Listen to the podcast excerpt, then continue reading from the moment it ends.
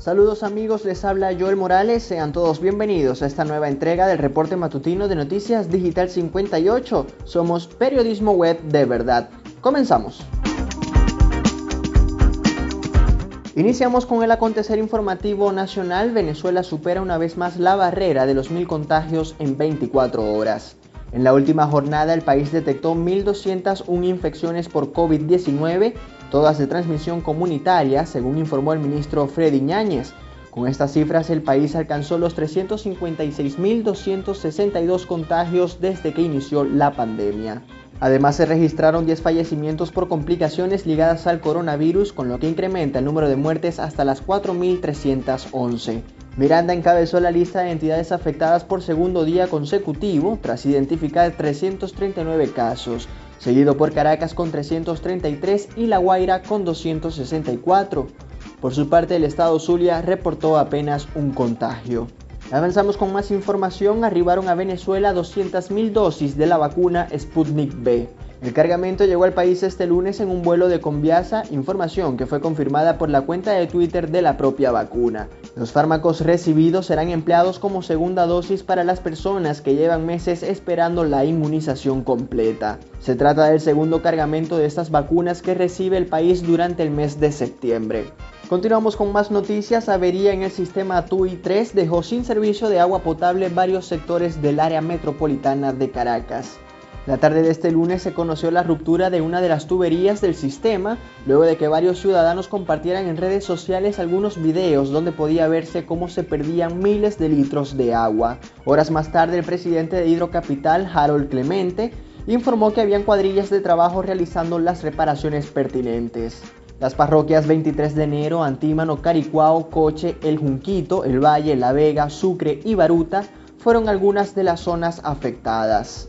Seguimos con información de interés nacional. Denuncian incremento de la violencia en la frontera con Colombia. Este lunes, la exdiputada Karim Vera indicó que en los últimos días varias personas han sido asesinadas en las vías irregulares utilizadas para cruzar de un lado a otro de la frontera.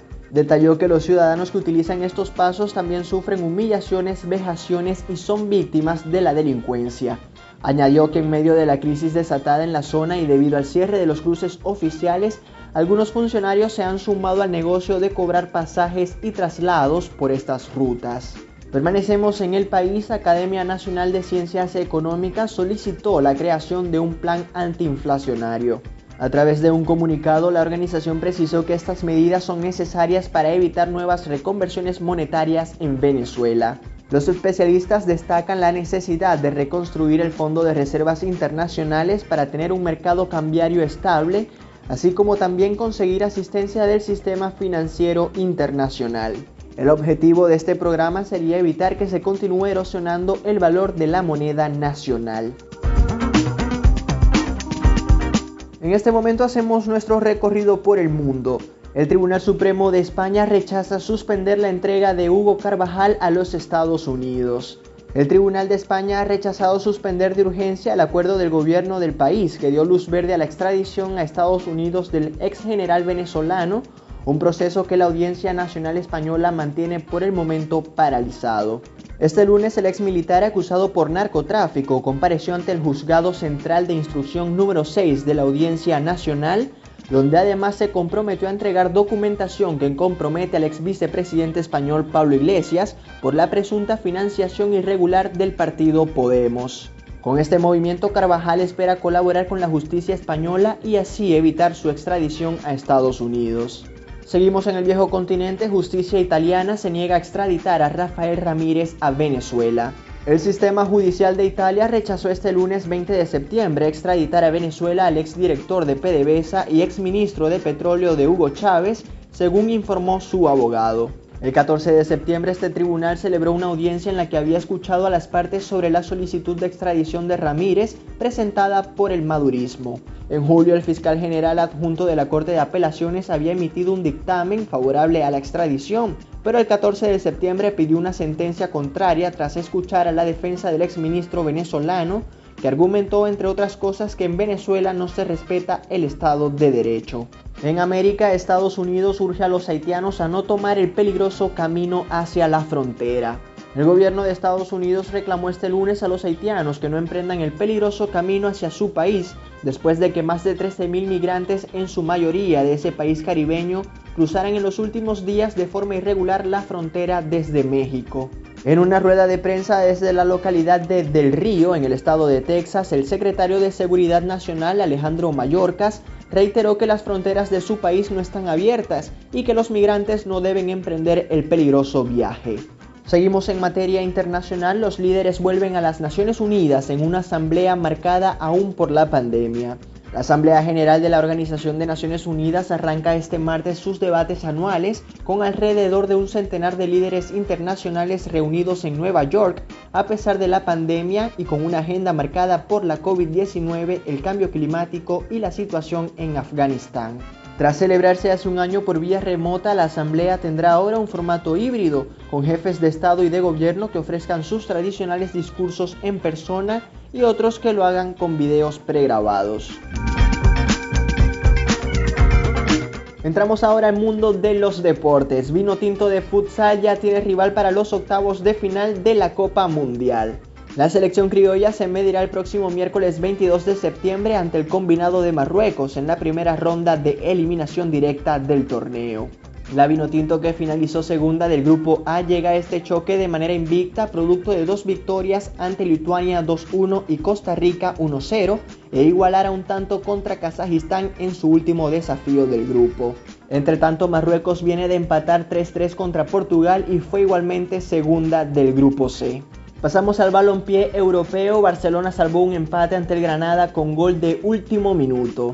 El conjunto culé recibió este lunes en el Camp Nou al equipo andaluz para disputar el partido correspondiente a la quinta jornada, un encuentro que acabó con el marcador igualado a un tanto.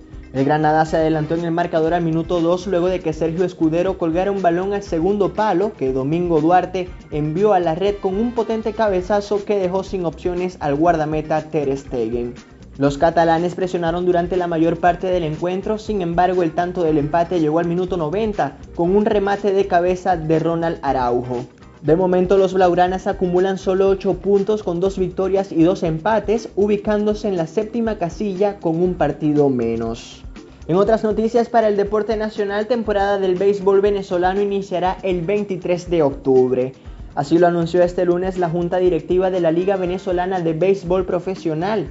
Los tiburones de La Guaira y Caribes de Anzuategui estarán en la jornada inaugural en el Estadio Alfonso Chico Carrasquel de Puerto La Cruz. La fecha de inicio fue aprobada de acuerdo con lo decidido en una junta de equipos extraordinaria realizada en la sede de la institución.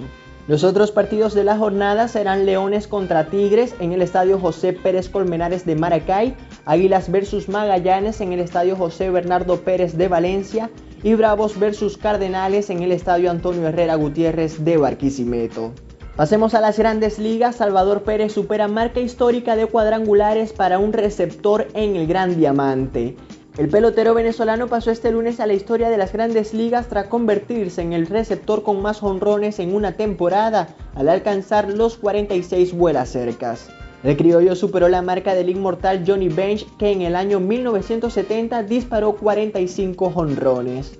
El bambinazo del Careta además sirvió para que los Reales de Kansas City ampliaran su ventaja sobre los indios de Cleveland 7 carreras por 0. En otras noticias del mejor béisbol del mundo, Cabrera llegó a las 1800 carreras remolcadas en las mayores. El triple coronado venezolano se convirtió este lunes en el cuarto jugador no estadounidense en alcanzar este hito, sumándose a un club donde ya estaban Albert Pujols, Rafael Palmeiro y Manny Ramírez. Miggy conectó un elevado de sacrificio en el duelo ante los Medias Blancas, permitiendo que anotara Víctor Reyes. Finalmente los Tigres vencieron cuatro carreras por tres. En otros resultados de este lunes, Marlins vencieron 8-7 a los Nationals, Yankees derrotaron 4-3 a los Rangers, Orioles se impusieron 2-0 ante los Phillies, Rice lograron vencer 6 carreras por 4 a los Blue Jays y Cardenales derrotaron 5-2 a los Cerveceros. Nos despedimos recordándole que estas y otras informaciones usted puede ampliarlas en nuestra página web digital58.com.be y si desea mantenerse informado síganos en nuestras redes sociales como arroba digital-58 y suscríbase a nuestro canal de Telegram. Ponemos fin a este reporte matutino, narró para ustedes Joel Morales. Somos Noticias Digital 58, periodismo web de verdad.